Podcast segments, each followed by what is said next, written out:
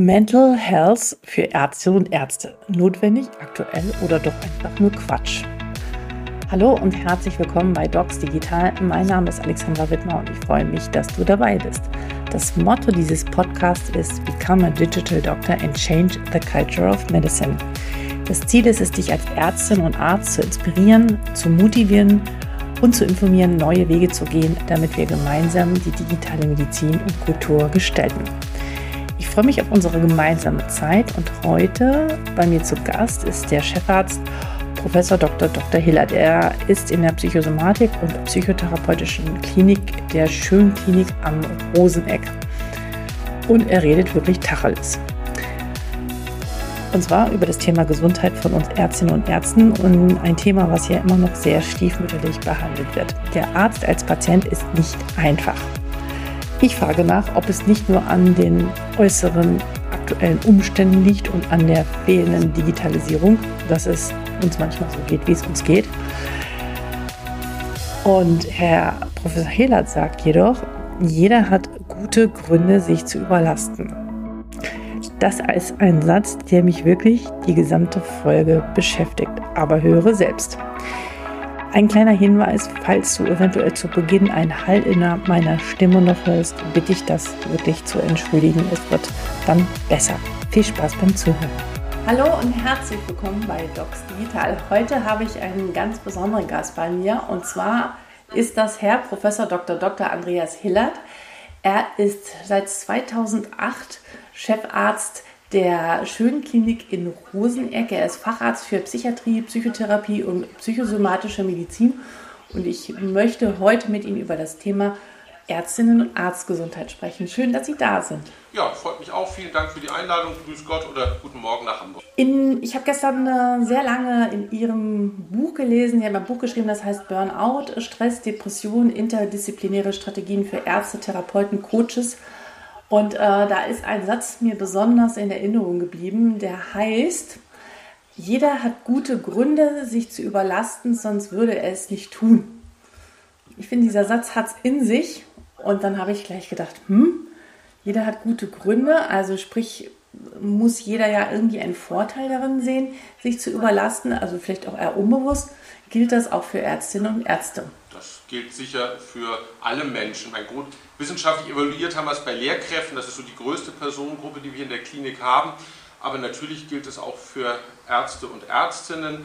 Das ist das, was wir Stressverstärker nennen. Also warum erlebe ich eine bestimmte Situation belastender, stressiger als eine andere Person, ein anderer Mensch, der vor genau der gleichen Situation steht? Und da kommen jetzt sehr viele persönliche Aspekte hinein, perfektionistische Ansprüche oder ich möchte gemocht werden, also ich verausgabe mich, damit der Patient mich mag oder andere sollen meinen Erwartungen entsprechen. Ich knie mich da total rein in der Hoffnung, dass ich dann das auch wieder quasi an Anerkennung zurückbekomme, was ich in einen Patienten rein investiere und viele ähnliche Muster. Und das haben natürlich Ärzte genau wie andere Menschen auch. Und viele dieser Muster sind ja eigentlich auch mal nicht schlecht. Denn ich möchte ja eine gute Therapie machen.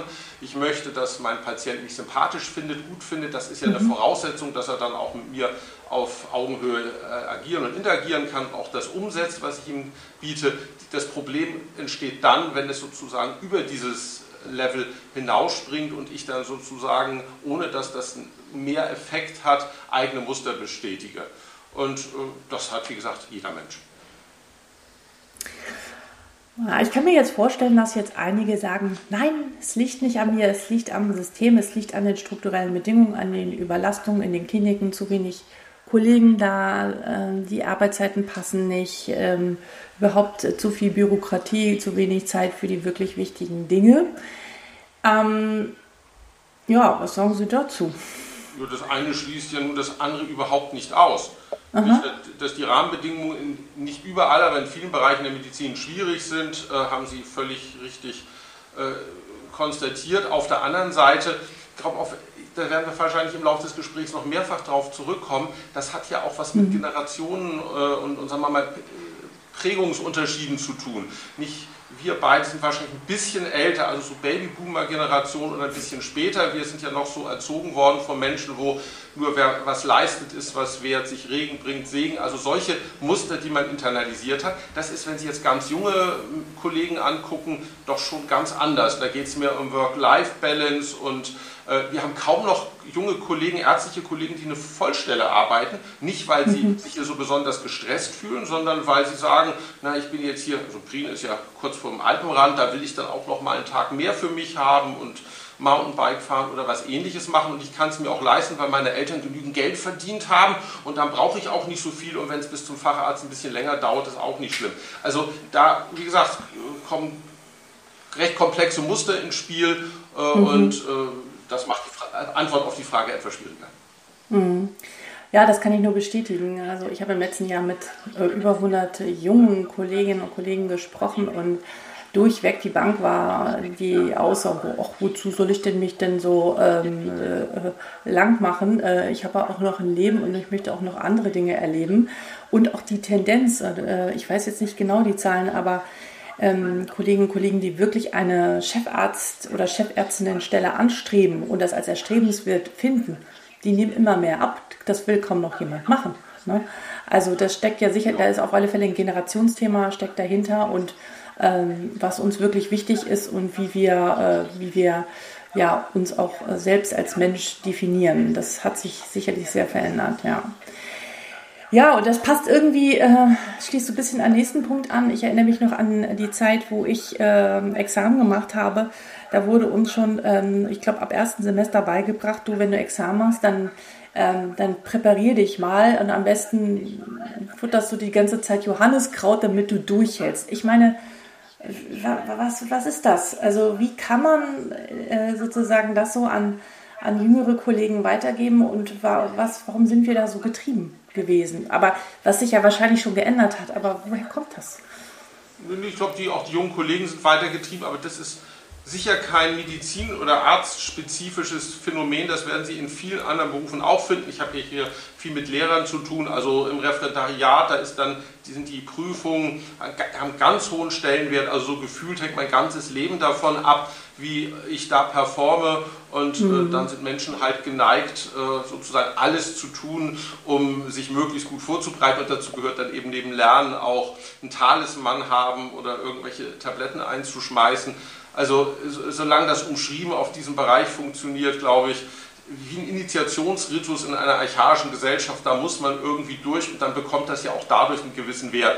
Natürlich finde ich es unsinnig, junge Kollegen darauf jetzt, also auf Tabletten oder Beruhigungsmittel zu fokussieren, aber wir werden es wahrscheinlich nicht verhindern können, weil sozusagen der Buschfunk untereinander gut funktioniert mhm. und das finden Sie bei Musikern, also Juristen, egal wo.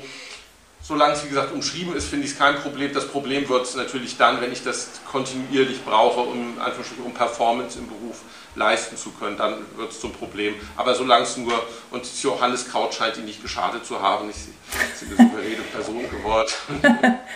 ja, ja, aber es ist ja schon trotzdem irgendwie schräg, dass man so eine Empfehlung bekommen hat. Ja, also ich meine, wenn es dabei endet, aber bei vielen geht es ja durchaus noch weiter. Also das Thema Alkohol, aber auch Tablettenabhängigkeit, die Möglichkeit in die Apotheke zu gehen, sich einfach mal schnell was zu holen oder auch Kolleginnen und Kollegen, die äh, Schilddrüsenhormone nehmen, äh, damit sie sozusagen performen und wach bleiben. All diese Geschichten kenne ich und die kennen, glaube ich, viele. Und ähm, da wird immer so unter verdeckter Hand nur darüber gesprochen, was ähm, äh, sehr schade ist, aber natürlich in vielen Studien auch immer wieder nachgewiesen wird. Und auch die, der Marburger Bund hat gerade Anfang des Jahres jetzt nach der Corona-Pandemie über 3000 ähm, äh, Mitglieder befragt. Und da sieht man auch ein eindeutiges Bild, ne, dass ein äh, großer Teil der Kolleginnen, also da heißt es von über 3300 Mitgliedern, über 91 Prozent der Klinikärzte sich regelmäßig erschöpft fühlen und sogar ein, ein, ein großer Teil auch sogar überlegt, äh, ob sie überhaupt ähm, in der Klinik bleiben oder nicht doch einen Tätigkeitswechsel durchführen.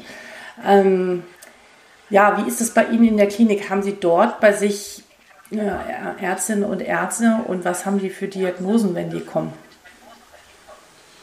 Ähm, also das eine war jetzt hier die Statistik vom Marburger Bund, die genau. Sie vorgestellt haben. Dazu möchte ich nur kurz sagen, ich glaube, wenn Sie das in jedem anderen Beruf machen, äh, zumindest im akademischen Beruf, werden Sie relativ ähnliche mhm. Zahlen finden. Mhm. Sich erschöpft fühlen, ist die Frage, wie bewerte ich das? Ich fühle mich auch manchmal erschöpft, manchmal nicht. Ist es mhm. dann schlimm, wenn ich mich erschöpft fühle? Also es gibt ja zumindest aus meiner Babyboomer-Prägung heraus auch so das Gefühl, da hast du anständig was geleistet für dein Geld und du hast dich um andere mhm bemüht. Also Erschöpfungsgefühle nach Arbeit alleine finde ich jetzt nicht mhm. primär das Problem. Das gehört irgendwie dazu, solange man Arbeit erfunden hat.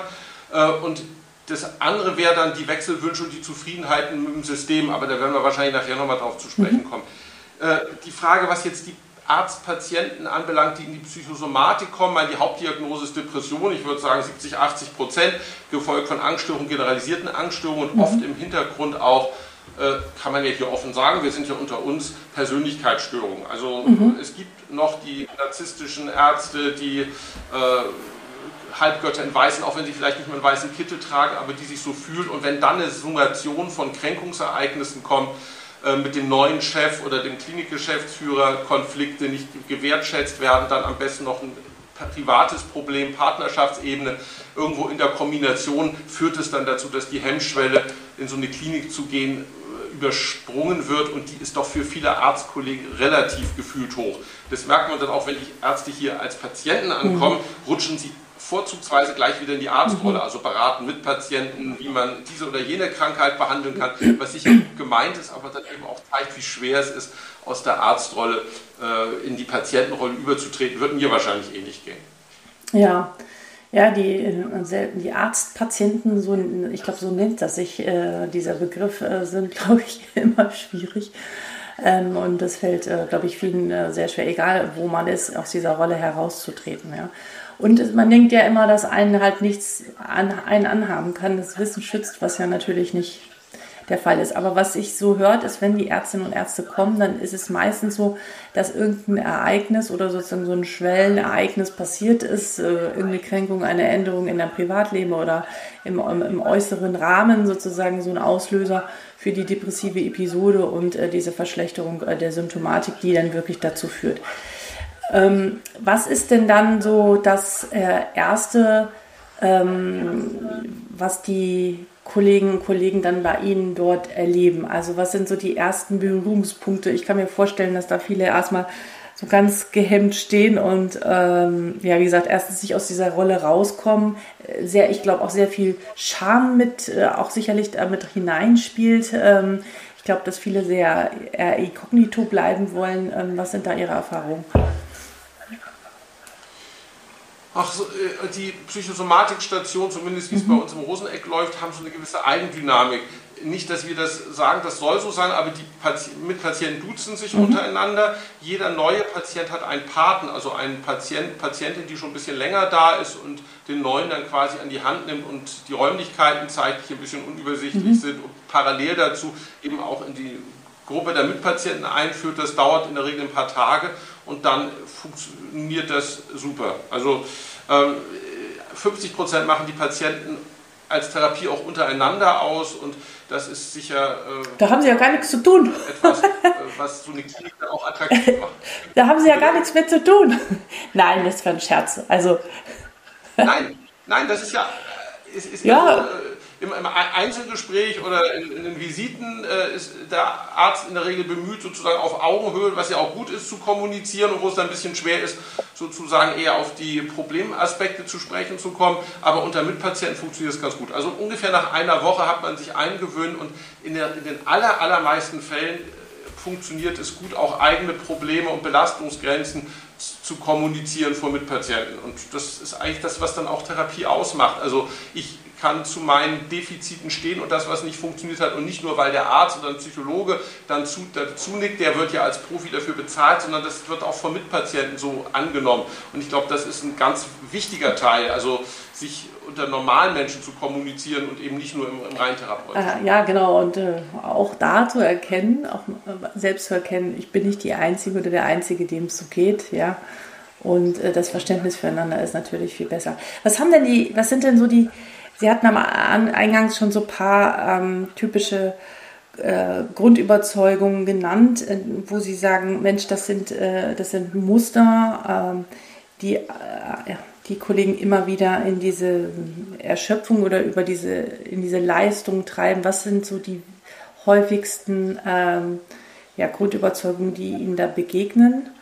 Und wie ist es dann, wenn die das entdecken? Also wissen die Kolleginnen und Kollegen, die kommen, davon, wie sie dort hineingeraten sind? Oder ja, vielleicht können Sie ein bisschen was dazu sagen. Was sind so die drei häufigsten? Also ich würde dann noch zu, zwischen äußeren und Konstellationen und sozusagen die, die, das ein inneres Muster wie mache keine Fehler, sonst bist du ein mhm. Versager. Mhm. Äh, direkt in die Klinik führt, würde ich sagen, das ist eher mhm. selten. Oder hohe perfektionistische Ansprüche oder sowas. Das sind ja Menschen, die, die kommen nicht, wenn sie 25, 30 sind, sondern 40, 50 mhm. sind und haben sich sozusagen mit ihrem Muster über Jahre und Jahrzehnte sozusagen akklimatisiert und eine Normalität entwickelt, die dann ja auch sehr stabilisierend ist. Und wenn dann jemand eben äh, rund um die Uhr arbeitet, jeder hat gute Gründe, sich zu überlassen, und würde das nicht tun, um mit sich im Reinen zu sein, dann ist das soweit okay. Aber dann kommt in der Regel ein äußerer Faktor, der das ganze System dann zum Umkippen bringt. Und insofern arbeitet man erstmal sozusagen an dem Umgang mit dem äußeren Faktor, der das zum Umkippen bringt und erst in der Regel im zweiten Schritt sozusagen an den Mustern, die dann da, zu, da grund, zugrunde liegen. Und äh, was die äußeren Aspekte anbelangt, ist das Spektrum heterogen. Der letzte war jetzt ein, ein chefärztlicher Kollege, der in einer Klinikgruppe tätig war, wo er noch Liquidationsberechtigung hatte und dann ist er fristlos gekündigt worden von dem Klinikträger wegen irgendwelchen fadenscheinigen. Gründen. Also Hintergrund war halt den Menschen mit den hohen Liquidationsberechtigungen äh, loszuwerden. Dann wurden ihm irgendwelche fachlichen Fehler vorgeworfen, worüber er sich sehr geärgert hat. Und äh, da ging es dann erstmal um diese hm. narzisstische Kränkung. Äh, mir wirft man Fehler vor, obwohl das gut läuft, obwohl er im Hintergrund natürlich auch wusste, dass es um ganz andere Themen geht und das zu sortieren und sich auf der einen Seite juristisch gut aufzustellen und dann im zweiten okay. Schritt zu gucken, hoppla, äh, wie, wie, hast du denn eigentlich die letzten Jahre gearbeitet und dass das mit der Partnerschaft nicht gut funktioniert, könnte ja auch mhm. was damit zu tun haben. Das ist dann so das, was im zweiten, dritten Schritt nachkommt und äh, wie gesagt, die, die, guten Gründe, warum man sich überlastet, sich anzugucken, aber dann eben aus beiden Perspektiven. Die haben ja Vorteile gehabt, mein Chefarzt geworden, viel verdient, Partnerschaft nicht so gut und dann die Nachteile und das dann nochmal abwägen, um dann eben, also nur so auf der kognitiven Ebene ja. hilft das in der Regel nicht sehr viel. Das hieß dann ja konkret, äh, was brauche ich, um aus dem Muster rauszukommen? Will ich das wirklich? Und wenn ich das will, was wären so sinnvolle, angemessen gehbar für mich realistische Schritte? Also nicht nur die gute Vorgabe, ab morgen nehme ich das nicht mehr so wichtig und bin nicht mehr so perfektionistisch, funktioniert bei Ärzten sowieso nicht, sollte ja auch nicht, sondern was heißt das dann konkret? Wie viele Stunden arbeite ich? Was mache ich, wenn ich wieder meine eigenen Muster reinrutsche? Und das ist das, was Psychotherapie mhm. spannend macht, ja, weil man ja immer so mit dem Advocatus Diaboli mhm. arbeiten kann. Also das haben es doch Jahrzehnte gemacht, das kann doch jetzt nicht klappen, wie können wir das absichern, dass es doch klappen könnte. Partnerin, Partner, wie auch immer mit einbeziehen und viele andere Aspekte. Was sind denn so häufige Bewältigungsstrategien, die in, in dieser Gruppe begegnen? Der Klassiker ist ja mehr von dem, was ich sowieso schon mache. Nicht, wenn ich mich unwohl fühle, dann wird noch mehr gearbeitet. Wenn ich mich unsicher fühle, dann sicher, lese ich noch zehnmal mehr nach. Und äh, das machen wir im Zweifel alle. Das als Muster zu reflektieren und zu gucken, hoppla, da bin ich jetzt in einem Modus, der äh, im Zweifel mit viel mehr Einsatz nicht zu einer, etwa, einer besseren Lösung des Problems oder der Arbeitsbelastung führt. Das wäre so der Einstieg und da muss man eben gucken, um welche persönlichen Muster sich das handelt, warum gehe ich mit jemandem so um, was sind da so, gibt viele Muster, mit denen man arbeiten kann, was sind da ja. innere Stimmen im inneren ja. Team, die sagen, da ich jetzt nochmal ein bisschen mehr Gas geben oder ähnliches. Also ich glaube, das ist wichtig, so, eine, äh, so ein eigenes Muster so zu explizieren, dass man das greifbarer bekommt und das sind sowas wie inneres Team oder andere mögen mehr inneres Kind oder solche Sachen gar nicht schlecht, weil es etwas greifbar macht, was ja ansonsten eher schwierig zu fassendes Muster in unserem Kopf Ja, meine Erfahrung noch und auch meine therapeutische Erfahrung ist äh, die Erkenntnis natürlich immer der erste Schritt und sich bewusst zu machen und dann ein großer Aha-Moment, aber noch lange nicht. Führt diese Erkenntnis immer unbedingt, dass das auch dann wirklich im Alltag umgesetzt oder gelebt werden kann, weil es doch wirklich sehr eingeschliffene Muster, wie gesagt, sind. Und man muss sozusagen lernen, auszuhalten, auch unangenehme Gefühle, die natürlich damit einhergehen, wenn man es nicht so perfekt macht oder wenn man nicht ähm, ähm, äh, an einer bestimmten Stelle so performt, wie man es vorher gemacht hat. Und dann dahinter wieder, äh, das löst wieder ganz andere Ängste aus. Und ähm, das ist ein großer Angang, aber den man durchaus schaffen kann und der lohnenswert ist, um aus dieser Spirale wieder rauszukommen. Sonst wäre man ja nicht da. Genau, das ist genau das Thema. Also jede Veränderung eines Musters ist erstmal anstrengender, als ja. das Muster weiterzufahren. Und wenn man das nicht weiß und nicht damit rechnet, dann ist die Wahrscheinlichkeit groß, wieder da zu landen, wo man herkommt. Also ich antizipiere, dass ich äh, das nicht umsetzen kann, dass ich mehr Stress habe, wenn ich mich weniger akribisch vor- oder nachbereite oder mhm. ähnliches. Und arbeitet dann mit. Woran merken Sie dann, dass, die, dass Sie dann auf einem aufsteigenden Ast sind? Also ähm, was, was, woran merken Sie das anhand der Arztpatientinnen oder Patienten dann? Also was verändert sich dann? Was sind, wie, wie kann man das von außen erkennen? Was ändert sich? Das kann man schon von außen erkennen. Meine, das Erste, was sich verändert, ist, wenn jemand überhaupt ankommt und ein paar Tage hier ist, da ist sozusagen die innere Distanzierung von dem, was das Problemfeld anbelangt, äh, ja greifbar. Also die, die meisten sind nach ein paar Tagen deutlich entspannter. Wenn man jetzt nichts groß machen würde, würde das Ganze sich wieder umkehren kurz vor Entlassung, weil dann natürlich man antizipiert, ich komme ja in die mhm. ähnliche Situation, aus der ich gekommen bin. Und wie gesagt, diese Anfangsentspannung kann man dann sehr schön oder sollte man dann nutzen, sich intensiv mit den entsprechenden Themen auseinanderzusetzen. Ähm, das ist spannend, weil es Patienten, Patienten geht das ganz schnell und oft in Situationen, wo man fragt, wo ist denn das gekippt? Ja, im Gespräch mit irgendeinem mhm. Patienten, der hat das nochmal bestätigt oder mir eine andere Perspektive gesagt. Äh, andere können das dann gar nicht konkretisieren, dann ist es mehr so ein kontinuierlicher Prozess. Aber oft sind so Schlüsselmomente auch im Erleben eines Patienten, wo man mhm. dann der Groschen fällt sozusagen, wo man dann äh, so eine Abwägung macht, change it, love it or leave it und also eine Grundentscheidung und dann das konkretisiert eben bezogen auf die was, eigene Situation. Ja, was meine Erfahrung ähm, ist, äh, dass man immer wieder denkt, so, also das war jetzt wirklich der Moment, wo, wo, wo man selbst irgendwie was dazu beigetragen hat und am Ende fragt man die Patientinnen und Patienten, ja, was war denn jetzt für sie so das Wichtigste? Und dann kommt irgendwie so ein Element, wo man überhaupt nicht dran gedacht hat, das für einen selbst total unwichtig war, aber in, in der Welt des Patienten oder der Patientin oder auch dem Kollegen ganz, eine, eine ganz andere Bedeutung hatte und man selbst irgendwie gar nicht so wichtig war. Aber es ist ja ganz gut so. Genau, damit darf man Ge genau, damit darf man äh, leben und äh, das darf man, damit darf man dann auch umgehen, auch als professioneller Helfer oder Helferin. genau. Ähm, Sie sind ja nun seit 94 schon in der Klinik, erst als Oberarzt, dann als Chef und äh, Sie kennen diese Klinik und überhaupt diese ganze Landschaft und natürlich auch, wie sich Ihre Mitarbeiterinnen und Mitarbeiter entwickelt haben. Wie würden Sie das sehen? Im Laufe der letzten Jahre und auch jetzt natürlich mit meinem Thema der Digitalisierung was hat sich verändert im Vergleich zu 94 und heute? Ähm, ich denke mal, damals gab es noch mehr Zeit. Das ist jetzt weniger, aber ich bin gespannt.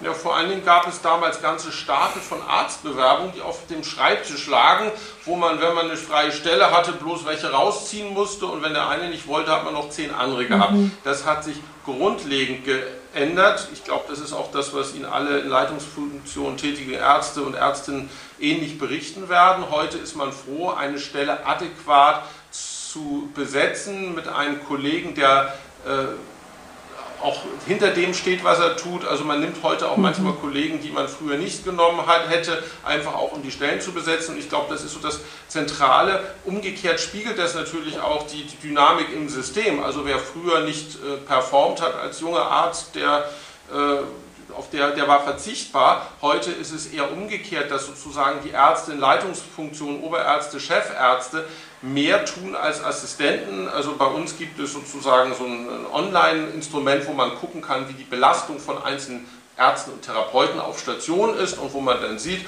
wenn jemand nicht da ist oder so, dass man dann in einen roten Bereich beispielsweise rutscht. Äh, das wird minutiös monitort und wird auch von den Ärztinnen und Ärzten sozusagen sehr ernst genommen. Während man als Ober- und Chefarzt kann man auch abends um 8 hier noch sitzen und weiter behandeln. Also das bleibt sozusagen an der Generation kennen. Nicht, dass ich mich darüber jetzt beklagen möchte, aber ich stelle mir dann die Frage, was ist in zehn Jahren, wenn ich dann auch mal in Ruhestand bin und wenn die jungen Leute mit ihren roten Ampeln dann in meiner Position aufgerutscht sein wollen. Medizin ist und bleibt halt ein in vielen nicht wirklich immer aufs letzte kalkulierbares Geschäft. Es gibt auch Notfälle nach 17 Uhr und äh, dann zu sagen, ich habe jetzt Feierabend, das ist mir wurscht, äh, das äh, ist ja auch das Schöne am Arztberuf, dass es mhm. eigentlich nicht funktioniert, aber äh, wenn diese Mentalität sich durchsetzt, dann wird es schon schwierig. Also nicht, dass die Kollegen jetzt dann weglaufen würden, aber das wird dann eben am nächsten Tag abgefeiert oder irgendwie übernommen. Also da ich habe noch kein wirkliches Bild, wie diese Generationenwandel mit den auch Erwartungen der Patienten in Einklang zu bringen ist. Natürlich sagen sie, ich verstehe, dass sie auch ihren Urlaub brauchen, aber dass dann ab 17 Uhr keiner mehr da ist, wird im Zweifel ein Patient nicht verstehen und sollte er auch nicht verstehen können. Also äh, ich, kann diese Entwicklung nur beschreiben. Ich werde mein Möglichstes tun, um den Laden noch aufrechtzuerhalten, aber äh, das sind sicher Fragen, die dann ja, das wäre dann Ihre Anschlussfrage, nicht mit Digitalisierung löst es die Digitalisierung also dieses äh, Notfall-Suizidalitätsproblem nach 17 Uhr wird wahrscheinlich die Digitalisierung auch nur bedingt lösen. Das wäre dann, ich glaube, das wäre dann die nächsten Fragen, die Sie vorhaben, nicht so allgemein, welchen Stellenwert kann das Thema im Arztberuf haben. Und gerade, wie gesagt, was Krisenmanagement und äh, das, den Kontakt mit leidenden Menschen anbelangt, hätte ich die Befürchtung oder die Erwartung, dass das künstliche Intelligenz nur sehr, sehr bedingt kann und es damit auch weitere Bereiche gibt, wo der menschliche Arzt äh, de facto unverzichtbar ist, äh, zumindest. Mhm. Äh, könnte ich ja, also ich, ich, ich kann, es ist sehr spannend, das, was Sie sagen. Ähm, und ich habe da ehrlich gesagt auch noch keine Antwort oder keine äh, Lösung zu. Man, es bleibt zu hoffen, dass mit der zunehmenden Digitalisierung und das Gefühl, das dann wieder entsteht, ich habe Zeit für wirklich relevante Dinge und muss nicht redundante Dinge tun, die ähm, irgendjemand anders übernehmen könnte und nicht zu meiner ärztlichen Rolle gehören, dass dann auch dadurch wieder die Bereitschaft steigt, ähm, äh, Leistung zu zeigen, Leistung auch zu geben und auch für den Patienten da zu sein und nicht selbst zu sagen, ich muss jetzt um Punkt 18 Uhr äh, gehen. Ich weiß nicht, ob das miteinander zusammenhängt. Das, das wird man sehen. Ähm, und ich denke natürlich, der Akutbereich, der wird immer natürlich Menschen brauchen, aber es, ist auch gut, wenn viele Dinge abgegeben werden können. Und die Frage ist dann, da hatte ich ja, hatten Sie ja schon erwähnt, wie wird sich das sozusagen in Zukunft äh, verändern, wenn sozusagen die künstliche Intelligenz Therapien, Diagnosen, all diese Dinge übernimmt und man sozusagen in einer mit der KI zusammen im Gespräch mit dem Patienten ist. Ähm, wie, wie, stellen Sie sich das vor? Und auch besonders jetzt mal auf das Fach der sprechenden Medizin, ja, ist ja nochmal anders als in anderen Fächern, aber trotzdem wird ja egal, ob man jetzt Chirurg, ja, der muss vielleicht ein bisschen weniger reden, aber auch, ich finde auch ein Chirurg muss mit dem Patienten reden ähm, und denen das erklären, weil äh, die Sprache hat ein, der, der Effekt der Sprache und die Heilung durch Sprache von Ärzten, ich finde, viele Ärzte unterschätzen das komplett, was für, eine Macht, äh, was für ein machtvolles Instrument das nach wie vor ist. Ähm, egal in welchem Fach man äh, da sich wiederfindet. Ähm, wie, also ist das Thema ja Kommunikation mit dem Patienten auch über Daten und die richtig auszuwerten und den Patienten mit in den Entscheidungsprozess zu nehmen. Das wird ja einer der grundlegenden Aufgaben und Kernkompetenzen von Ärzten sein. Wie, wie sehen Sie das?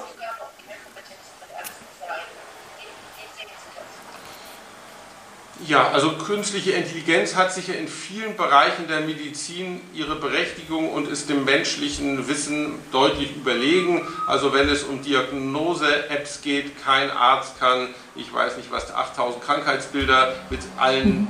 differentialdiagnostischen Aspekten im Kopf haben. Mhm. Das geht mit der, in der künstlichen Intelligenz. Und äh, auch gerade was seltene internistische oder wie auch im neurologische äh, Erkrankungen anbelangt, da kann das sicher eine große Unterstützung sein. Und äh, da die Patienten dieses Jahr auch nutzen, äh, wird es sicher die Kommunikation, tut es ja heute schon, die Kommunikation zwischen Ärzten und, äh, und Patienten deutlich beeinflussen. Also dieser narzisstische Aspekt des Arztes, ich bin der Fachmann, ich weiß alles und jetzt äh, Sie als Patient können das ja nicht wissen, die, ist, dieser Aspekt ist ein für alle Mal weg. In der sprechenden Medizin ist die Diagnostik, müssen wir ja zugeben, eigentlich nicht wirklich das Problem. Wenn Sie in ICD-10 gucken, da ist ja, eh, oder ICD-11, alles eh schon äh, mit Abzählvers definiert, wer zwei Wochen die und jene Symptome hat, bekommt diese Diagnose. Das ist natürlich ja. auch längst in der künstlichen Intelligenz in Apps verankert aber das ist eigentlich nicht das Problem, also zumindest in meiner Sicht. Also zu wissen, der erfüllt die Kriterien einer Depression, einer generalisierten Angststörung oder sowas, ist fast geschenkt. Entscheidender ist es ja dann die Integration von persönlichen Aspekten, von biografischen Aspekten, von Familienkonstellationen und beruflichen Konstellationen hinzubekommen.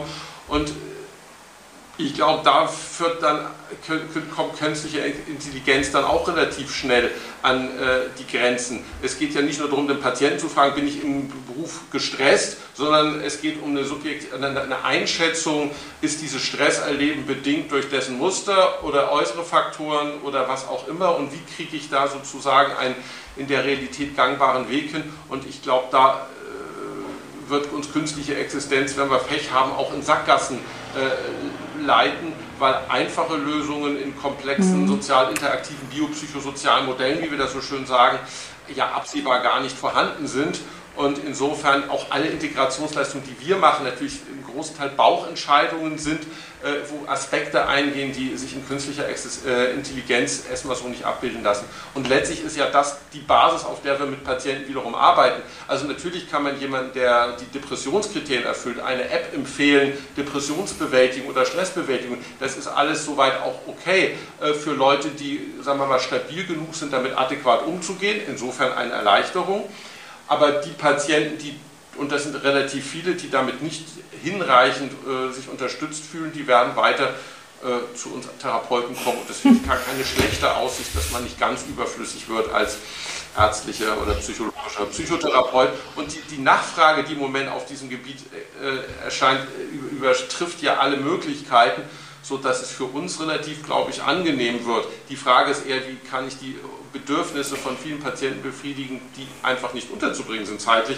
Gerade im Kinder- und Jugendbereich ist das ja exzessiv. Wir könnten gleich dreimal so viele Leute aufnehmen, wie wir hier Betten haben.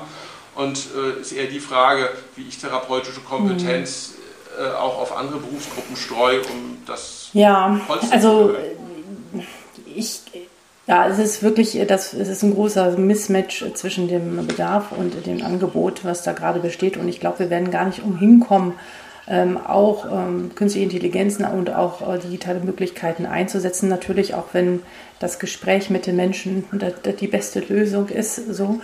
Ähm, die Frage ist aber, ob es auch immer die beste Lösung ist. Also meine Erfahrung äh, aus den letzten Jahren war, dass natürlich äh, die Psychoedukation oder über das Wissen um Depression natürlich ein Teil dazu ist äh, für eine Verbesserung. Aber äh, in meinen ganzen Jahren in der Erfahrung, die ich da gemacht habe in der klinischen Leitung, in der, in, äh, in der ähm, in der Klinik dort war, dass ähm, ein wesentlicher Faktor die sozialen Bedingungen sind. Ja, dass wir häufig eher an den sozialen Randbedingungen geschraubt haben und plötzlich ging es dem wieder gut.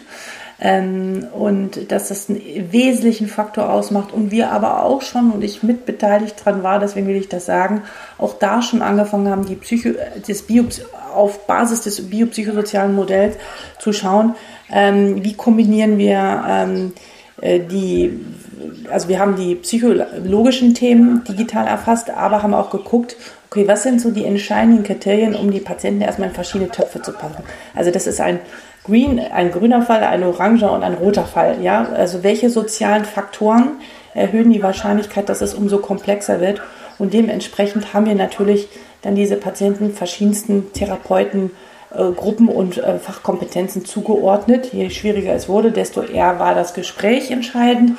Je, je einfacher es war und es nur ein sozialer Aspekt war, desto eher konnten wir auf digitale Lösungen zurückgreifen man kann ja auch jemanden, der zum Beispiel ein Problem hat mit einer Schuldnerberatung oder der viele Schulden hat, viele Schuldgefühle entwickelt, eine depressive Episode darunter, ähm, da kann eigentlich wirklich hands-on ähm, Aufklärung, Informationen, wie rufe ich da an, Ja, wie mache ich so ganz einfache Schritte ganz pragmatisch erklären? Das kann auch digital abgebildet werden. Ähm, ja, also da kann man sicherlich auch schon einiges für machen, aber natürlich, ähm, äh, wenn es komplex wird, ist der Mensch noch entscheidend. Aber ich denke, auch da wird es Entwicklungen geben, ähm, auch die sozialen Aspekte mit einzubeziehen. Ähm, ja, das nur so als kleine Randbemerkung dazu. Mhm. Okay, ähm, zum Schluss noch ein paar Wünsche von Ihnen. Wenn Sie einen Wunsch an die Klinikleitung hätten, an die Gesundheitspolitik, an die Entscheider, sozusagen alle, die um die Ärzte drumherum sind, was würden Sie denen raten, was das Thema Ärztinnen und Arztgesundheit angeht? Was würden Sie denen mit gerne auf den Weg geben? Da hätte ich sehr, sehr viele Wünsche, angefangen mit einem Gesundheitsminister, der sich nicht nur um Corona, sondern um die massiven mhm. Probleme im System kümmert, die sich seit Jahrzehnten anordnen. Das Ärztemangel ist sicher ein Problem. An Ausbildungsstellen für Ärzte ist es ja irgendwie völlig grotesk dass wir haufenweise Ästhetiker oder sonst wie Leute ausbilden und viel zu wenig Medizinstudienplätze haben. Wir müssen halt damit rechnen, dass die Ärzte heute nicht mehr 1-0 Stelle, sondern nur noch 0,8 tätig sind. Und dann brauchen wir mehr, um das, den Bedarf zu füllen. Und äh, also das ist, glaube ich, eine Versäumnis der Politik seit Jahrzehnten. Mhm. Das geht weiter äh, über die Arbeitsbedingungen in Intensivmedizin und Intensivstationen. Wenn die halt unattraktiv sind, dann machen wir anscheinend lieber einen Lockdown gesellschaftsweit, als zu gucken, dass die Arbeitsbedingungen dort besser sind. Das ist doch eine groteske bis hin zu GOE-Reform, die seit Jahrzehnten nicht funktioniert. Also was wir hier an Ärger haben mit äh, äh, mit GOE-Auslegungsfragen, weil mhm. das, was wir heute machen, vor 30 Jahren ja noch gar nicht erfunden war und dann Kassen sagen, nee, das ist äh, keine Äquivalenzleistung oder so. Also da ist ganz viel Sand im Getriebe, äh, der eigentlich der vermeidbar wäre, wenn die Politik verdammt nochmal ihre Aufgaben macht. Was die Klinikträger anbelangt, da haben halt private Träger die Situation, Anführungsstriche oben, sehr geschickt genutzt äh, und äh, ein großteils desolate staatliches System sozusagen äh, links überholt, ähm, was zu gewissen Zeiten sehr hilfreich und nötig war, aber was jetzt auch vielfach Blüten treibt, wenn man mehr Geld mit Medizin verdient als in der Automobil- oder in einer anderen Technikbranche, mhm. dann kann das auch nicht gesund sein. Also, aber das sind alles heiße Eisen, wo man das Gefühl hat, da schaut die Politik irgendwie notorisch weg, weil das nicht so publikumswirksam ist. Natürlich, also was ich sehr schätze, sind zum Beispiel karitative Träger, wo gedeckelt ist, wie viel Gewinn eine Klinik machen kann und wo dann Geld auch reinvestiert wird in die entsprechenden Kliniken und äh, es dann nicht um, um, um, eben andere Aspekte geht. Also ich kann verstehen, dass jemand Gewinn machen will und dass es bis zum gewissen Grad auch sein muss, aber das ist, führt zu einer Schräglage, die politisch sicher irgendwann mal äh, zu ungesunden Gesamtkonstellationen führt, um es mal diplomatisch auszudrücken. Ja, äh, ich glaube, damit habe ich die Hauptaspekte genannt. Ich rechne nicht ernsthaft damit, dass sich da viel tut, weil es halt nicht so populär ist und man nicht so viel in Talkshows darüber mhm. reden kann wie über mhm. Corona, Maske, ja oder Was nein. würden Sie einer Kolleginnen und Kollegen empfehlen oder der, der sagt, boah, ich kann nicht mehr, an wen kann der oder die sich wenden? Wo sollen die hingehen? Also zum einen hatten wir ja, glaube ich, schon, dass jüngere Generationen irgendwie dieses Thema integrativ haben. Nicht? Also die machen dann halt nur noch 08-Stelle und äh, antizipieren das und äh, einerseits ärgern wir uns darüber mhm. und auf der anderen Seite wird ja genau das da praktiziert, was man empfehlen würde. Also insofern, ähm, viele, auch gerade Jüngere, lösen das Problem für sich auf gesunde Weise selber. Äh, bei anderen Kollegen äh, also in, in den sprechenden Medizin haben wir es ja nicht so schwierig. Da, mhm. Wir mussten selbst Erfahrung machen, wir müssen Supervision machen, sonst wären wir gar nicht zur Facharztprüfung zugelassen. Das ist in nicht sprechenden Disziplinen noch nicht so. Also sozusagen eigene Belastungsgrenzen zu spüren und das offen zu kommunizieren. Ähm, da in, Intervisions- oder Supervisionsgruppen zu gehen, wäre die Empfehlung. Und da gibt es auch schöne Initiativen. Also meine Lieblingsinitiative auf dem Gebiet ist der Kollege Dr. Andreas Schießle, der in München einen Verein PSU Akut, Psychosoziale Unterstützung Akut für überwiegend Intensivmediziner gegründet hat. Dort gibt es einmal im Jahr in einem Kloster in, Oberbayern auch Seminare, wo man dann sowas gemeinsam macht, wo es wirklich spannend ist, wer da alles kommt und was dann in der Cafeteria alles für schaurige Fälle berichtet werden, aber das eben auch damit eine Möglichkeit, das im Seminar zu kanalisieren, wo es aber auch äh, sozusagen Einsatzgruppen gibt, die in Kliniken, wo dann wirklich katastrophale Sachen passiert sind, Corona oder mhm. Corona-Bedingungen oder auch ein Kind stirbt während der Anästhesie oder sowas, also Teamsupervision machen, um solchen Themen umzugehen. Also sowas A, politisch zu unterstützen und B, dann aber auch bewusst in Anspruch zu nehmen für Ärzte auf allen Hierarchiestufen.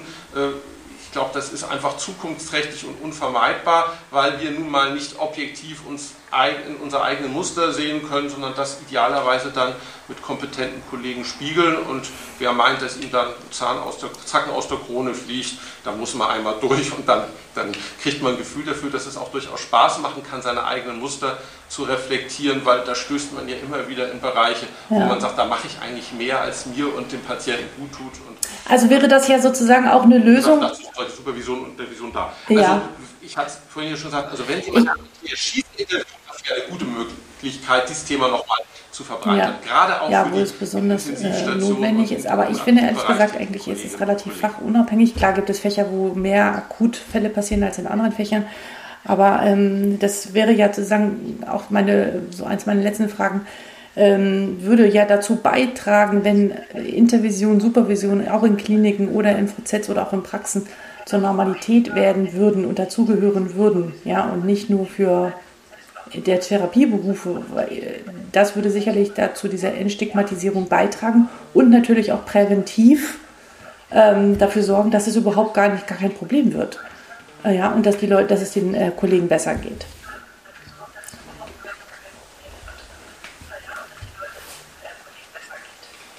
Also gar kein Problem, würde ich sagen, es wird immer zum Problem, weil man sich ja immer in Grenzbereichen bewegt. Aber da, dafür Begriffe zu haben und ein Repertoire zu haben, wie man dann mit solchen Situationen umgeht, das Absolut, ja. ist sicher sehr wünschenswert und ist, glaube ich, auch der Zahn der Zeit. Das finden Sie in allen Berufen, von der Polizei bis zur Feuerwehr, äh, dass das einfach Themen sind, wo man nicht mehr weggucken kann, sondern äh, eine Verankerung im Studium, glaube ich, findet in einigen Unis auch schon relativ intensiv statt.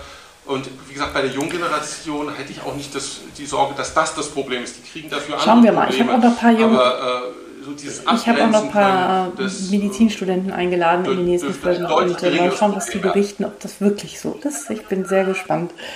Ja, vielen Dank. Gibt es noch etwas, einen letzten Gedanken, den Sie den äh, Zuschauern oder Zuschauerinnen oder Zuhörern oder Zuhörern gerne mitgeben möchten, ähm, der Ihnen noch im Kopf ist? Also danke für die offene Frage, da könnte ich jetzt stundenlang erzählen. Also man kann natürlich nur jedem wünschen, dass er seine privaten Ressourcen hat, die eine solche Wichtigkeit haben, dass man die Medizin und das, was damit zusammenhängt, nicht so wichtig nimmt, dass es dann zum Problem wird. Also sei es Musik oder Kultur oder Sport oder was in die Richtung. Vielleicht nicht nur Sport, weil wenn man sich dann den, das Bein bricht, dann fällt man sozusagen komplett raus. Ähm, nur noch zu Ihrer letzten Bemerkung, ob das wirklich so ist, werden da Sie damit nicht rausbekommen. Sie kriegen jeweils die Perspektive von den Menschen, die Sie befragen. Und wenn Sie äh, vor 30 Jahren Studenten vor dem Examen gefragt hätten, hätten die auch alle gesagt, ganz furchtbar stressig und schlimm und so weiter.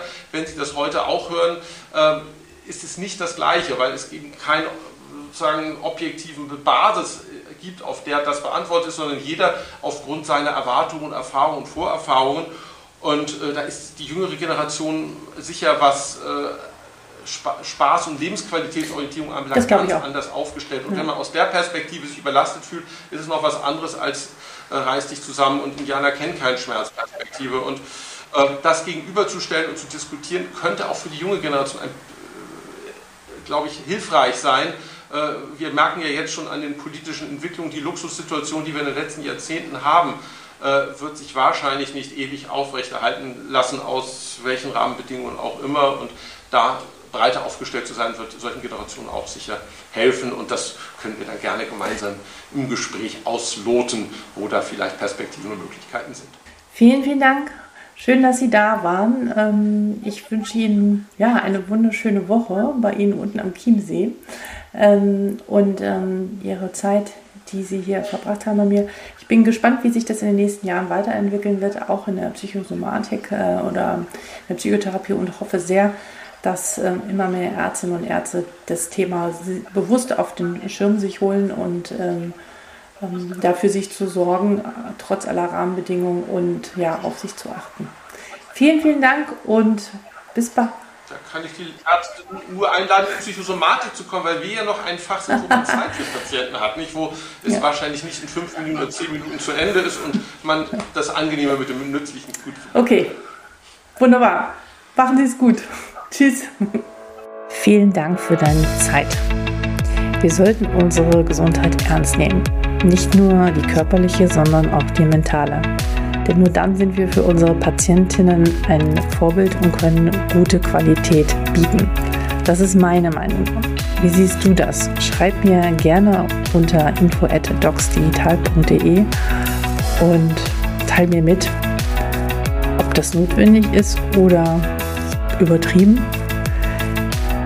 Darüber hinaus freue ich mich, wenn du diesen Podcast abonnierst unter Apple Podcast, Spotify oder Google Podcast. Ich wünsche dir mental und körperlich alles Gute und wir hören uns bald. Alexandra.